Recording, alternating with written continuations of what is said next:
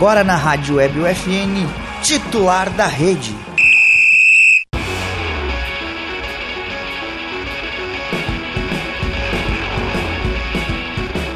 Olá, ouvintes da Rádio Web FN, sejam bem-vindos a mais uma edição do Titular da Rede, o programa de esportes que toda semana leva até você novidades e atualizações sobre o esporte local.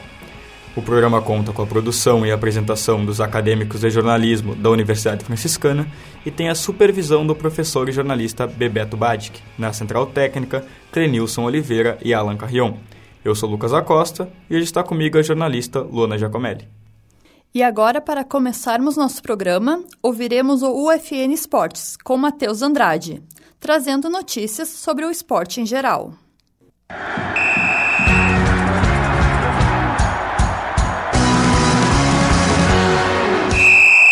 No ar, UFN Esportes. Você vai saber agora as principais notícias do esporte no mundo, Brasil e em Santa Maria.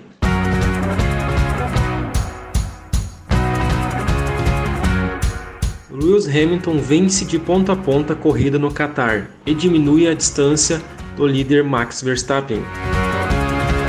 Com gol de Nicão, Atlético Paranaense vence Bragantino e é bicampeão da Copa Sul-Americana. No ranking da FIFA, Brasil diminui distância para a líder Bélgica. Jauri Daros foi reeleito para mais dois anos de mandato como presidente do Inter de Santa Maria. Veteranos do basquete Santa Maria integram o elenco da equipes gaúchas no Brasileiro.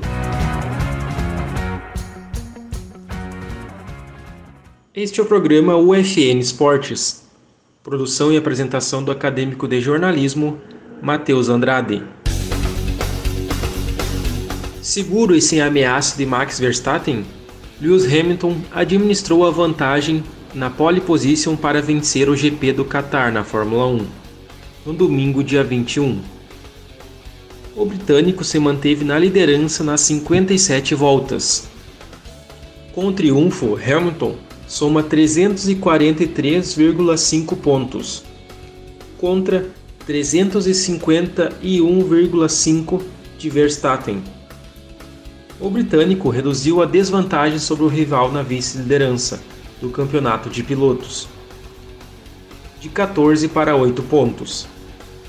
A Mercedes segue líder no Mundial de Equipes, com 546,5 pontos. Porém, viu a RBR diminuir a diferença para apenas 5 pontos. O Atlético é bicampeão da Copa Sul-Americana.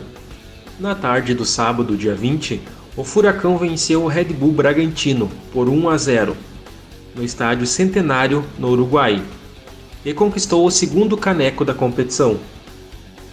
Os paranaenses são o primeiro time brasileiro a conquistar o torneio duas vezes. O primeiro título veio em 2018. Nicão, uma das referências do Atlético, foi quem garantiu a vitória do Furacão. Aos 28 minutos do primeiro tempo, a bola foi lançada na área do Bragantino. Terans recebeu na segunda trave e bateu para o gol. Cleiton fez a defesa, mas no rebote, Nicão acertou um voleio e mandou para as redes, fazendo o único gol da partida. Concluídas as rodadas das eliminatórias da Copa do Mundo do Catar, a Federação Internacional de Futebol atualizou seu ranking de seleções. A Bélgica segue na primeira posição, mas o segundo colocado, o Brasil, diminuiu a distância para o topo da lista. Agora a diferença ficou de 2,1 pontos. A França é outro integrante do pódio. A Inglaterra assumiu a quarta posição no ranking. A Argentina também subiu na tabela e está em quinto lugar. O top 10 é completado por Itália, Espanha, Portugal, Dinamarca e Holanda, nesta ordem. A seleção do México não está mais entre as 10 melhores. Na noite dessa segunda-feira, dia 18, foi realizado o jantar de posse da diretoria do Inter de Santa Maria. O atual presidente, Jauri Daros, foi reeleito para mais dois mandatos como presidente. Ao lado dele permanecem Vitorino Bassani, primeiro vice-presidente, e Arthur de Oliveira, segundo vice-presidente. Também aconteceu a reeleição da posse do Conselho Deliberativo e do Conselho Fiscal. No Conselho Deliberativo, José Alípio Marques de Oliveira continua como presidente, Rafael Potter como vice e João de Deus como secretário-geral. Já no Conselho Fiscal, seguem Valdir Nunes, Dinei Foller e Elton Tomazetti.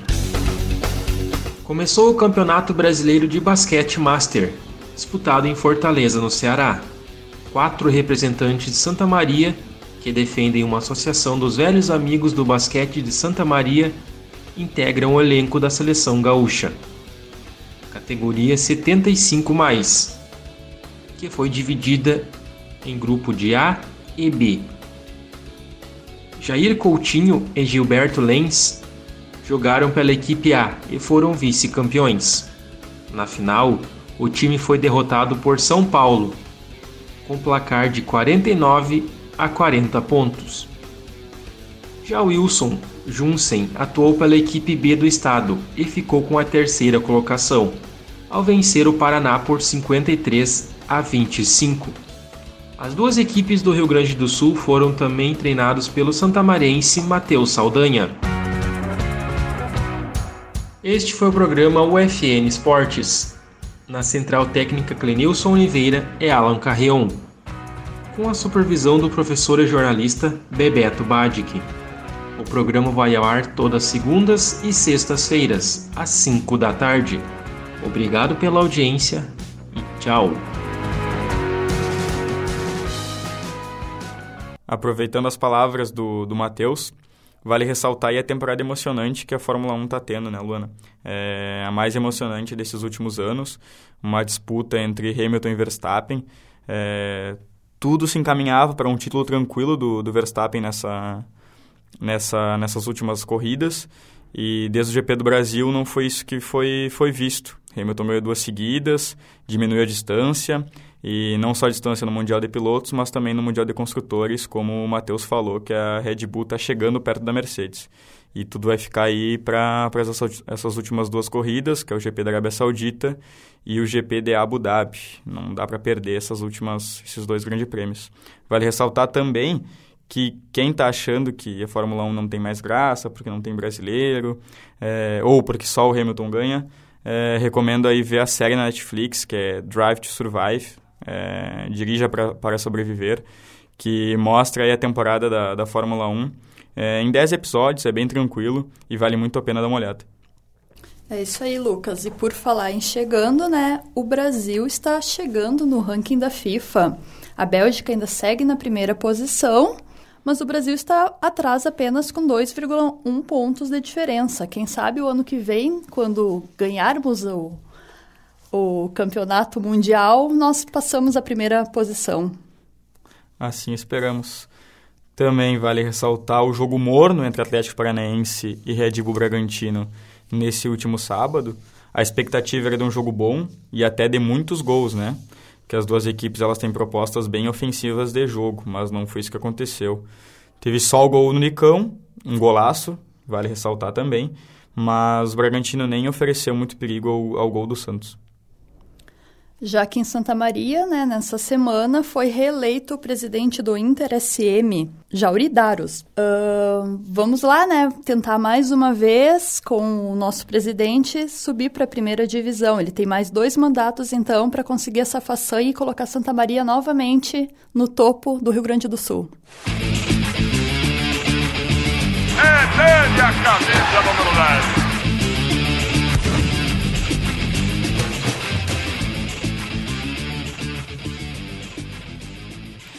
E agora vamos com o camisa 10 da semana, que é Ulisses Castro, egresso da UFN e jornalista esportivo. Hoje atua como assessor da imprensa e fotógrafo da Associação Carlos Barbosa de Futsal, a famosa ACBF. Hoje ele conta para nós um pouco da rotina da profissão, histórias sobre esse tempo trabalhando na Serra Gaúcha e como ele concilia tantas atividades. Bom, Ulisses, para começar, a gente faz uma pergunta bem básica, que é como, como o jornalismo entrou na tua vida e depois o jornalismo esportivo. Então, uh, quando eu resolvi fazer jornalismo, eu peguei todo mundo na minha casa de surpresa, né? Porque ninguém imaginava que eu queria ser jornalista. Eu era um cara meio introspectivo para querer fazer jornalismo. Mas a paixão de aquela história de querer fazer algo diferente, de ter uma rotina de trabalho diferente, me chamava muito a atenção. E, e aí eu ouvia muito rádio. O rádio era minha minha paixão. Eu estava sempre ouvindo sala de redação, e por incrível que pareça, um dos programas que me chamava muita atenção, e aí eu imaginava o jornalismo, era o programa Pretinho Básico na Atlântida. Hoje eu vejo nada a ver, né? Mas isso daí me chamou muita atenção, e aí resolvi, pá, vou fazer jornalismo. Fiz na Unifra, e aí acabei passando. E a questão do jornalismo esportivo acabou sendo algo muito automático. Quando eu entrei no jornalismo, eu não, não pensava em fazer jornalismo esportivo. Só que logo no primeiro semestre eu comecei a pensar, tipo, linkava tudo. Como eu lia muito esporte, eu sou gremista, então estava sempre lendo jornal.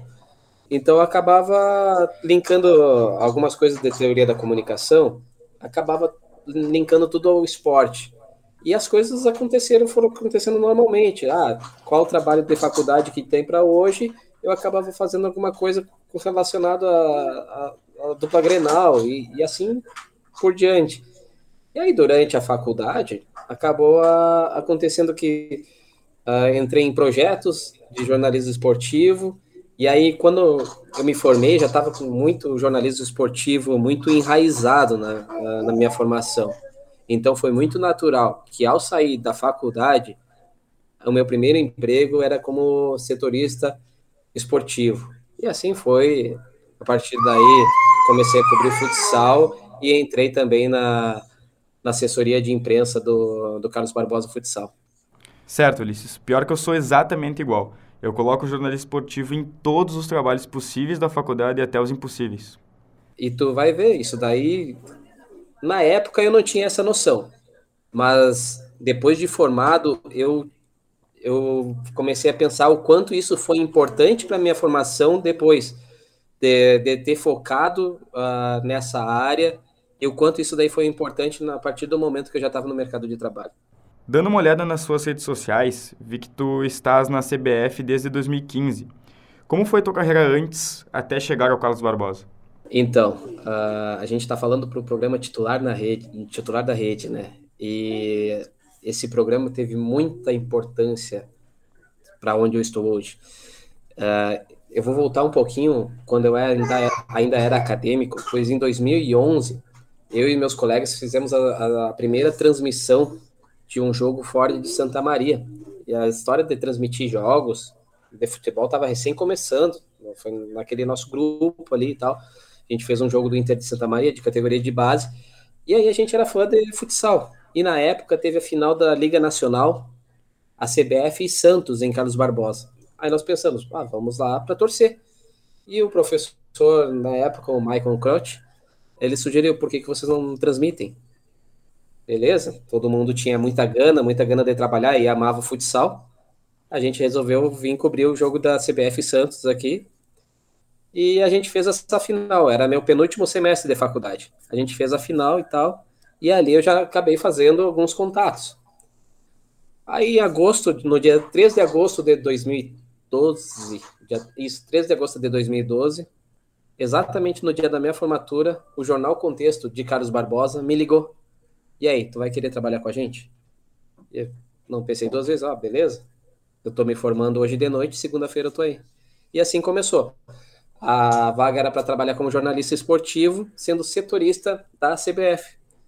E aí, nesse cargo, eu fiquei por dois anos, né? Claro que, além da CBF, tinha que cobrir o esporte local. E o esporte aqui de Carlos Barbosa é muito movimentado.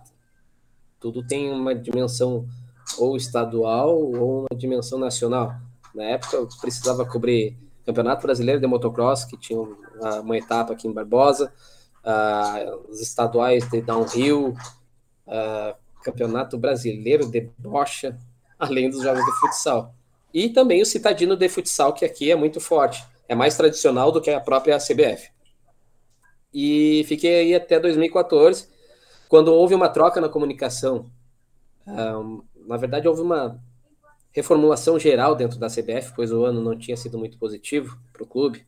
o clube fez uma reformulação geral, passando pela comissão técnica, e, e o assessor da imprensa da época, ele saiu também, por conta própria. E aí, nisso, acabou conciliando, que aí o clube acabou me convidando para trabalhar, e aí eu assumi a Associação Carlos Barbosa de Futsal desde então. Aí são, vai fazer sete anos que eu trabalho. Como tu trabalha na assessoria da imprensa, gostaria que tu contasse um pouco da tua rotina. Como é que é a rotina de um assessor da imprensa de um time de futsal nos dias de jogos, dias de treino? Então, varia muito do, da época do ano, né, Lucas? Uh, agora, por exemplo, estamos na, na, reta final da temporada e é um, um período muito mais corrido. Hoje, eu trabalho sozinho na comunicação. Eu sou assessor de imprensa, mas acumulo várias funções aqui dentro do clube. Faço social media, eu abasteço o site, faço a fotografia, além de, de atender a imprensa também, né? Então, uh, para fazer um, digamos, um cronograma, agora eu estou contando com, com uma estagiária para me, para me ajudar e tem me ajudado bastante nessa questão. Então a gente acabou fazendo um, um cronograma que eu passei para ela que, por exemplo, uh, pré-jogo. Num dia antes do jogo, a gente lança os releases para a imprensa, comunica, abastece o site, manda um release para a imprensa informando que, que vai ter jogo amanhã, CBF Atlântico. E aí, programar os posts, amanhã vai ter jogo, largar tudo nas redes sociais. Uh, posts de dia de jogo, e assim vai, um trabalho muito forte em, em cima das redes sociais, promovendo a partida em questão, né? Uh, se vai ter público, se não vai ter público, dando todo o serviço em questão. E no dia da partida, no momento da partida, a gente trabalha, o meu trabalho dura mais ou menos seis horas, que começa duas horas antes da partida começar, atendendo imprensa, seja demanda da TV, uh, ah, porque a maioria das vezes os repórteres, por mais que sejam do Sport TV ou de outra emissora, eles não têm tanta informação, né? Porque não são acostumados a cobrir o futsal. Então a gente fica bastante em cima disso daí, de, de colher dados para eles sobre jogadores, estatísticas, enfim. E aí a parte do jogo em, em, si, que aí envolve, além do atendimento à imprensa, a cobertura fotográfica. No caso da Liga Nacional de Futsal, a gente manda, precisa mandar fotos em tempo real para eles, para abastecerem as redes sociais deles e também abastecendo um pouco das nossas também com, com fotografia. E aí o pós-jogo, normal, né, entrevista coletiva, além de também estar atendendo a Liga Nacional em paralelo, a gente faz a entrevista coletiva, manda as fotos do final do jogo, abastece o site com a, com a crônica da partida, com o resultado e, e também as redes sociais. É uma elaborando as tarefas todas, eu acho que dá mais ou menos umas 30 e poucas tarefas somente em um dia de partida, né? Fazendo um checklist. Que até pouco tempo atrás eu estava sozinho, ainda faço a maioria das coisas, mas são tarefas que, que precisaria muito mais pessoas para ajudar. É, não deve ser nada fácil conciliar esse monte de atividades, né? Não, não é. Infelizmente, né, o futsal, ele não, por mais que a CBF em vista nessa parte da comunicação. ela anteviu, o clube anteviu que a comunicação seria importante para o clube, mas ainda fica um pouco aquém, né? Eu, eu sou, eu reclamo muito, estou sempre brigando por alguma coisa a mais, embora o clube invista bastante, comparado a tantas outras agremiações, mas sempre falta alguma coisa a mais. E comunicação não se faz com uma pessoa só, né? Então você precisa Uh, tem clubes, vamos comparar com clubes de futebol, que tem 20, 30 pessoas, eu estou falando a nível de dupla Grenal. A gente às vezes tenta fazer o trabalho de 20, 30 pessoas e, e tem uma só pessoa cuidando de, de vários setores. Aí nós temos social media, fotografia, uh, abastecer site, abastecer imprensa, enfim, todas as áreas da comunicação a gente acaba tendo que contemplar nisso tudo. Né? Ulisses, agora falando sobre a cidade de Carlos Barbosa e a relação com o clube. A cidade é conhecida como a capital nacional do futsal. É um reconhecimento bem importante, né? E como tu vê essa relação da cidade com o futsal e com o clube? a relação da cidade com o futsal, muitas pessoas quando veem esse título que a, CBF, a Carlos Barbosa é a capital nacional do futsal, as pessoas associam isso daí com, com a CBF, né? E claro que a CBF tem uma importância gigantesca nisso, mas esse título se deve a muito antes de, de a CBF existir. A, a Carlos Barbosa tem uh, organiza uh, o Campeonato Citadino de Futsal há quase 50 anos, se não 50 anos, não, não me recordo exatamente, que são os times aqui da cidade. E, e essa competição, a média de público que vai nesses jogos é muito maior que a média de público dos jogos da CBF, porque as pessoas estão ali para torcer para os amigos, enfim, sabe? E isso daí, esse campeonato, ele nunca, te, não te, nunca teve um ano assim, ó, 2002 não teve. Não, desde que começou, nunca houve uma interrupção, com exceção do ano passado, claro, por, em função da pandemia. E essa paixão começou assim. E a CBF surgiu da paixão desse, do Citadino, entre duas equipes que eram rivais, resolveram se juntar.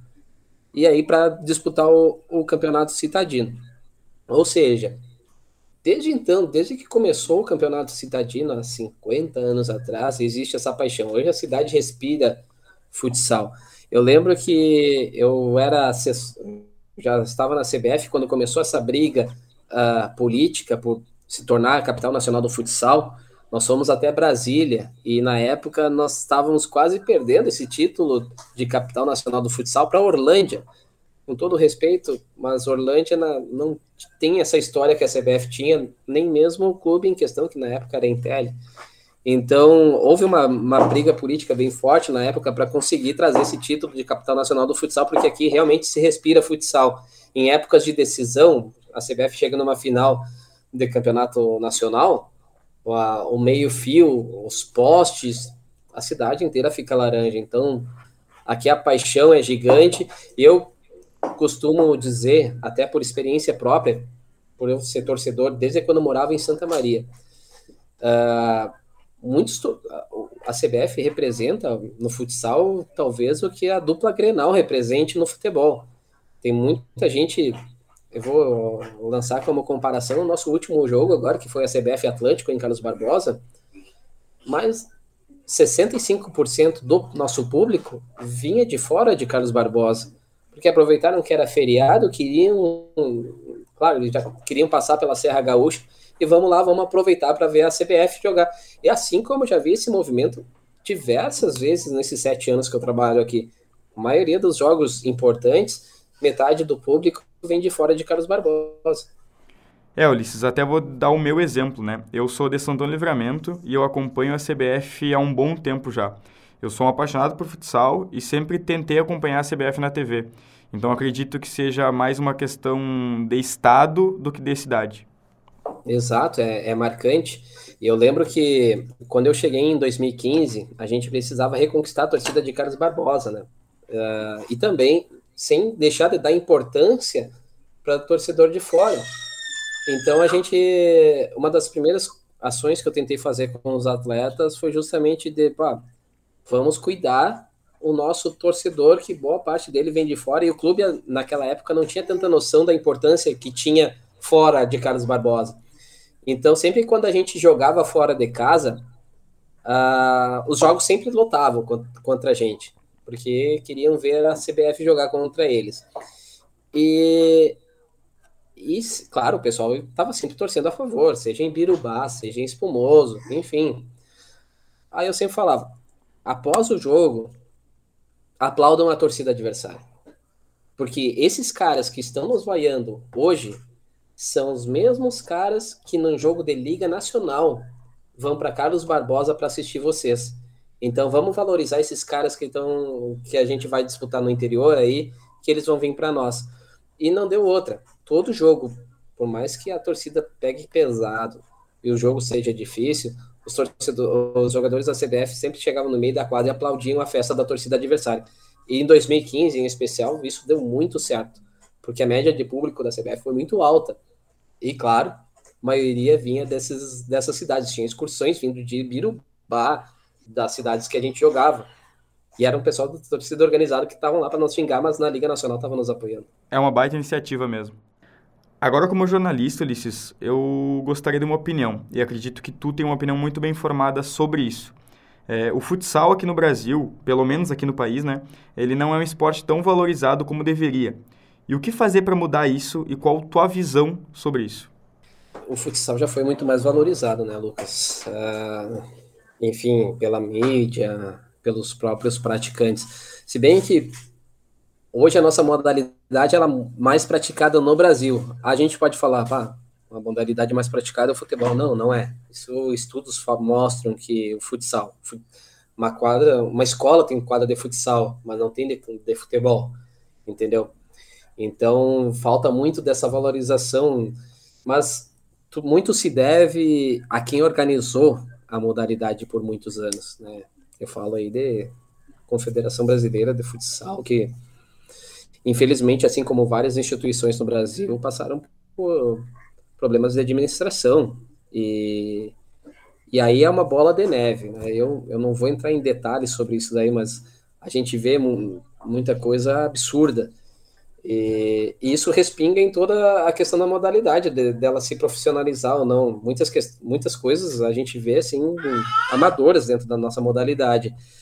E antes a gente tinha aquela mais. Tinha muito mais mídia também. A própria RBS tinha um espaço a mais na, na TV, e foi por isso que eu começou a minha paixão pela RBS, pela RBS, perdão, pela, pela CBF. Eu acompanhava muito e depois, com a perda de espaço na TV aberta, o, público acabou diminuindo, né?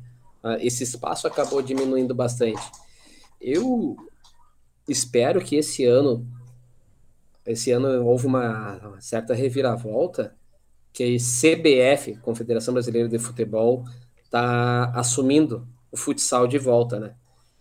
Então, com isso, se você vê, a própria Copa do Mundo de futsal começou a ser transmitida na televisão. Teve uma, partir, uma, na, uma visibilidade muito grande, né? Exato, na TV aberta. Por mais que o futsal tenha espaço constante no Sport TV ou em outros canais menores, tudo bem, mas nada se compara a uma TV aberta, né?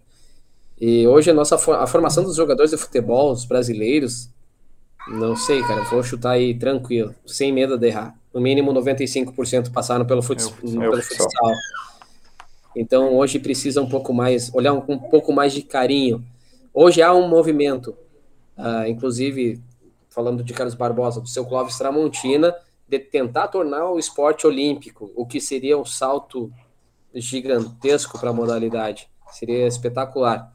Espero que isso um dia aconteça. Se vai acontecer de fato, eu não sei, já duvidei muito mas hoje eu vejo muitas pessoas influentes levando essa ideia adiante e talvez agora com essa reorganização do futsal no Brasil, talvez tenha coisa boa por vir aí. Seria um passo fundamental mesmo. Exato.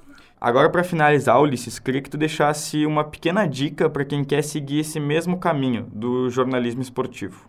Então, uh, o que eu teria de dar uma dica, cara, seria tem que ser persistente. Você tem que trabalhar muito. Sem trabalhar, não tem como. Isso desde a época dos seus estudos. Pode parecer clichê, coisa de professor, mas não é. Eu lembro que eu fazia isso daí por, por porque eu tinha gosto de fazer o jornalismo. Eu era, eu e, e outros colegas, a gente era inquieto. A gente não queria apenas dar a opinião sobre futebol. Isso a Rádio Gaúcha, a Rádio Guaíba faziam direto, e eles estavam perto da, da dupla Grenal. E, e, eu lembro que eu queria fazer a diferença. E então eu fiz como você está fazendo agora. Você uh, entrou em contato comigo para falar sobre jornalismo, falar sobre assessoria de imprensa dentro do esporte. Entendeu? Era esse tipo de coisa que eu fazia. E é esse tipo de coisa que o mercado, esse tipo de atitude que o mercado de trabalho está atrás. Você pode achar hoje que ninguém está dando bola, mas sim, sempre vai ter alguém olhando para isso daí. Sempre vai ter alguém de olho na tua persistência, no, na tua forma de trabalhar, na, em como você corre atrás. Porque profissionais formados hoje tem aos montes. Agora, bons profissionais, isso daí são escassos. Uh, pra, aqui para nós, poderia ter tem várias pessoas que, que se prestam para. que se oferecem para ajudar a gente. Mas na verdade só querem fazer parte de estar dentro da CBF, ter aquela questão do status. Mas a gente, mas a questão de trabalhar mesmo, de botar a mão na massa, isso daí são poucos profissionais que fazem, entendeu? Então, se tivesse que dar alguma dica, vai lá, faz o teu trabalho, mostra o teu trabalho desde o início. Aprende, porque a faculdade, ela representa só 20% da tua formação. Hoje eu sou assessor de imprensa de um dos maiores clubes de futsal do mundo. Não tenho dúvida de dizer que é um dos maiores e mais importantes do mundo.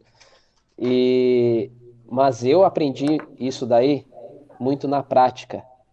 Mas eu tive a credibilidade do meu trabalho antes, porque as pessoas viram que eu trabalhava, que eu trabalhava bem, que eu tinha essa persistência que ia atrás, entendeu? Então, eu aprendi muito trabalhando. São sete anos à frente da CBF e eu ainda continuo aprendendo. Uh, até vou puxar um outro gancho. Infelizmente, uh, na minha época de faculdade, eu tive só uma cadeira de assessoria de imprensa. Eu acho que deveria ter sido pelo menos três, no mínimo, porque a maioria dos jornalistas hoje que se formam acabam caindo para esse lance de, assessoria de imprensa. E, e, é uma das áreas mais importantes. Na época era muito, muito desvalorizada pelos jornalistas.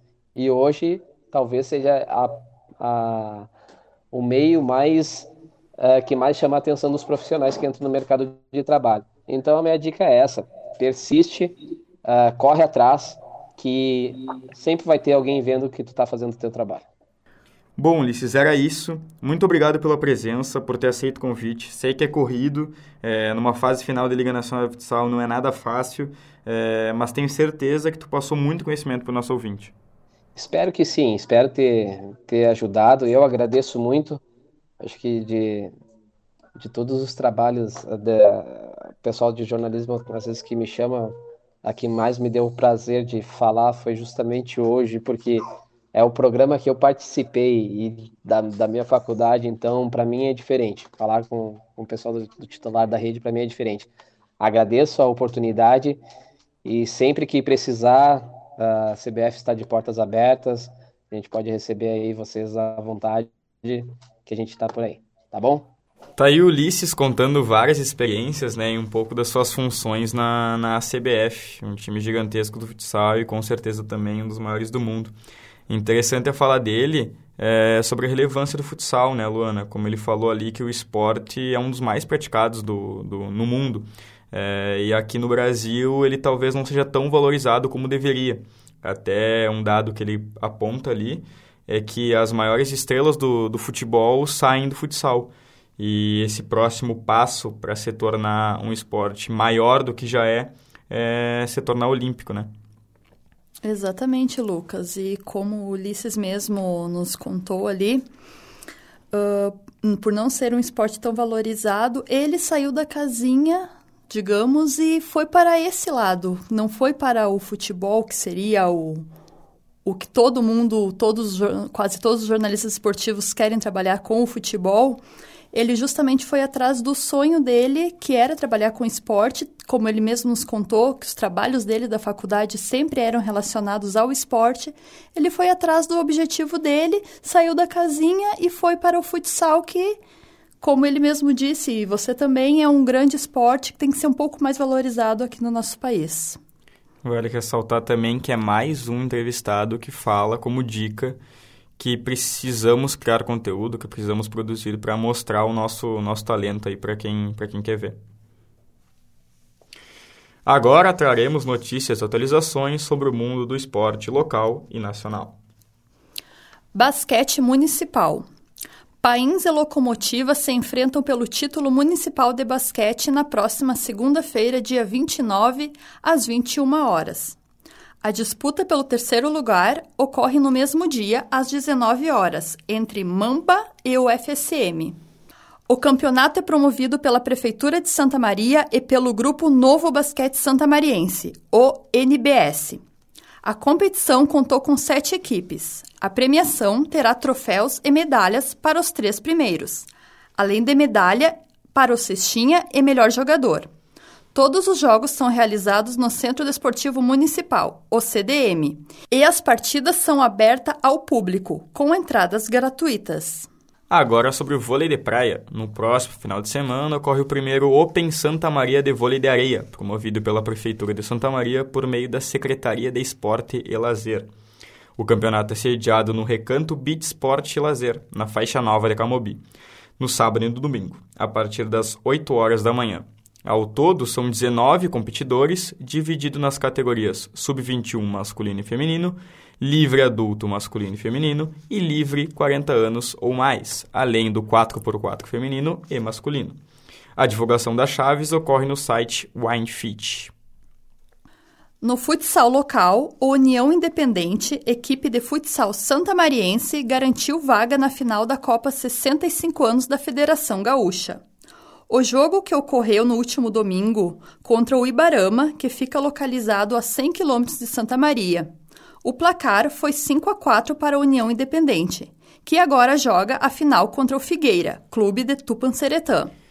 Já na Liga Nacional de Futsal, em jogo de ida da semifinal, a Associação Carlos Barbosa de Futsal, a CBF, foi até o Paraná para enfrentar a equipe de Cascavel e acabou derrotada por 4 a 2 pela equipe paranaense, né? Do outro lado da chave, o Magnus Futsal, atual campeão, empatou em 1 a 1 com Foz Cataratas. A CBF Cascavel fazem o jogo da volta no domingo, às 11 horas da manhã, e Magnus e Foz Cataratas jogam na segunda às 6 horas. Inter de Santa Maria.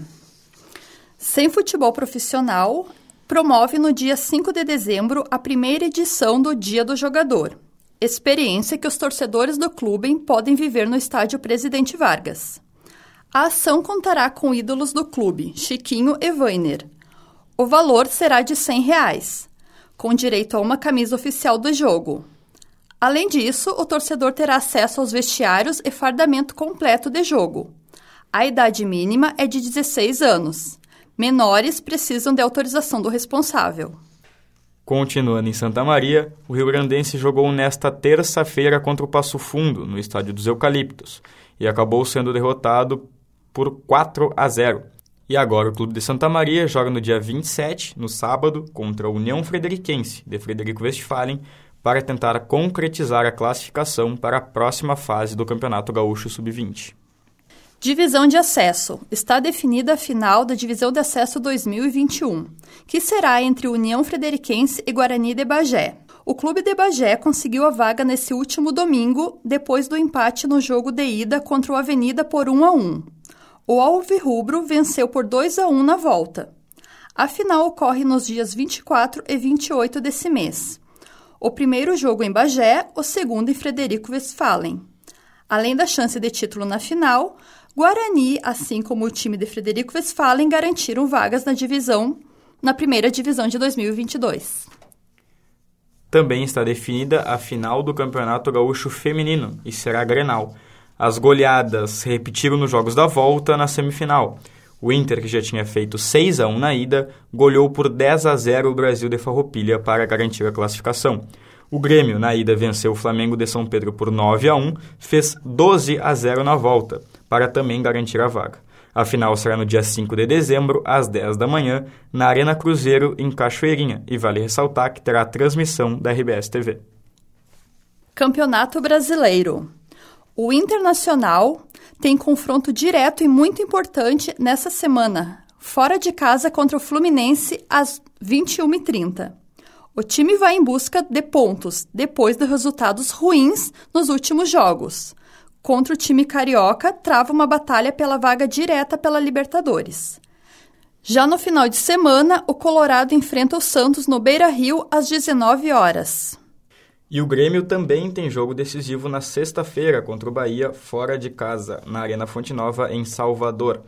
Os times promovem um confronto contra um rebaixamento às 7 horas da noite. Após a sequência de resultados positivos, o tricolor gaúcho tenta dar continuidade na recuperação nessa reta final do campeonato. Juventude. Já na cidade de Caxias do Sul, o Juventude, também na briga contra o rebaixamento, enfrenta o Red Bull Bragantino, que vem de derrota na final da Sul-Americana para o Atlético Paranaense por 1 a 0 em Montevidéu, no Uruguai. O jogo ocorre na próxima terça-feira, dia 30, no Alfredo Jacone, às 19 horas. Saiu os indicados para o prêmio The Best FIFA 2021, que premia o melhor jogador da temporada. E entre os nomeados estão Karim Benzema do Real Madrid, De Bruyne do Manchester City, Cristiano Ronaldo do United, Haaland do Borussia Dortmund, Jorginho Kanté do Chelsea, Lewandowski do Bayern de Munique, Salah do Liverpool, Messi e Mbappé do PSG e o único brasileiro na lista é Neymar, também do time francês.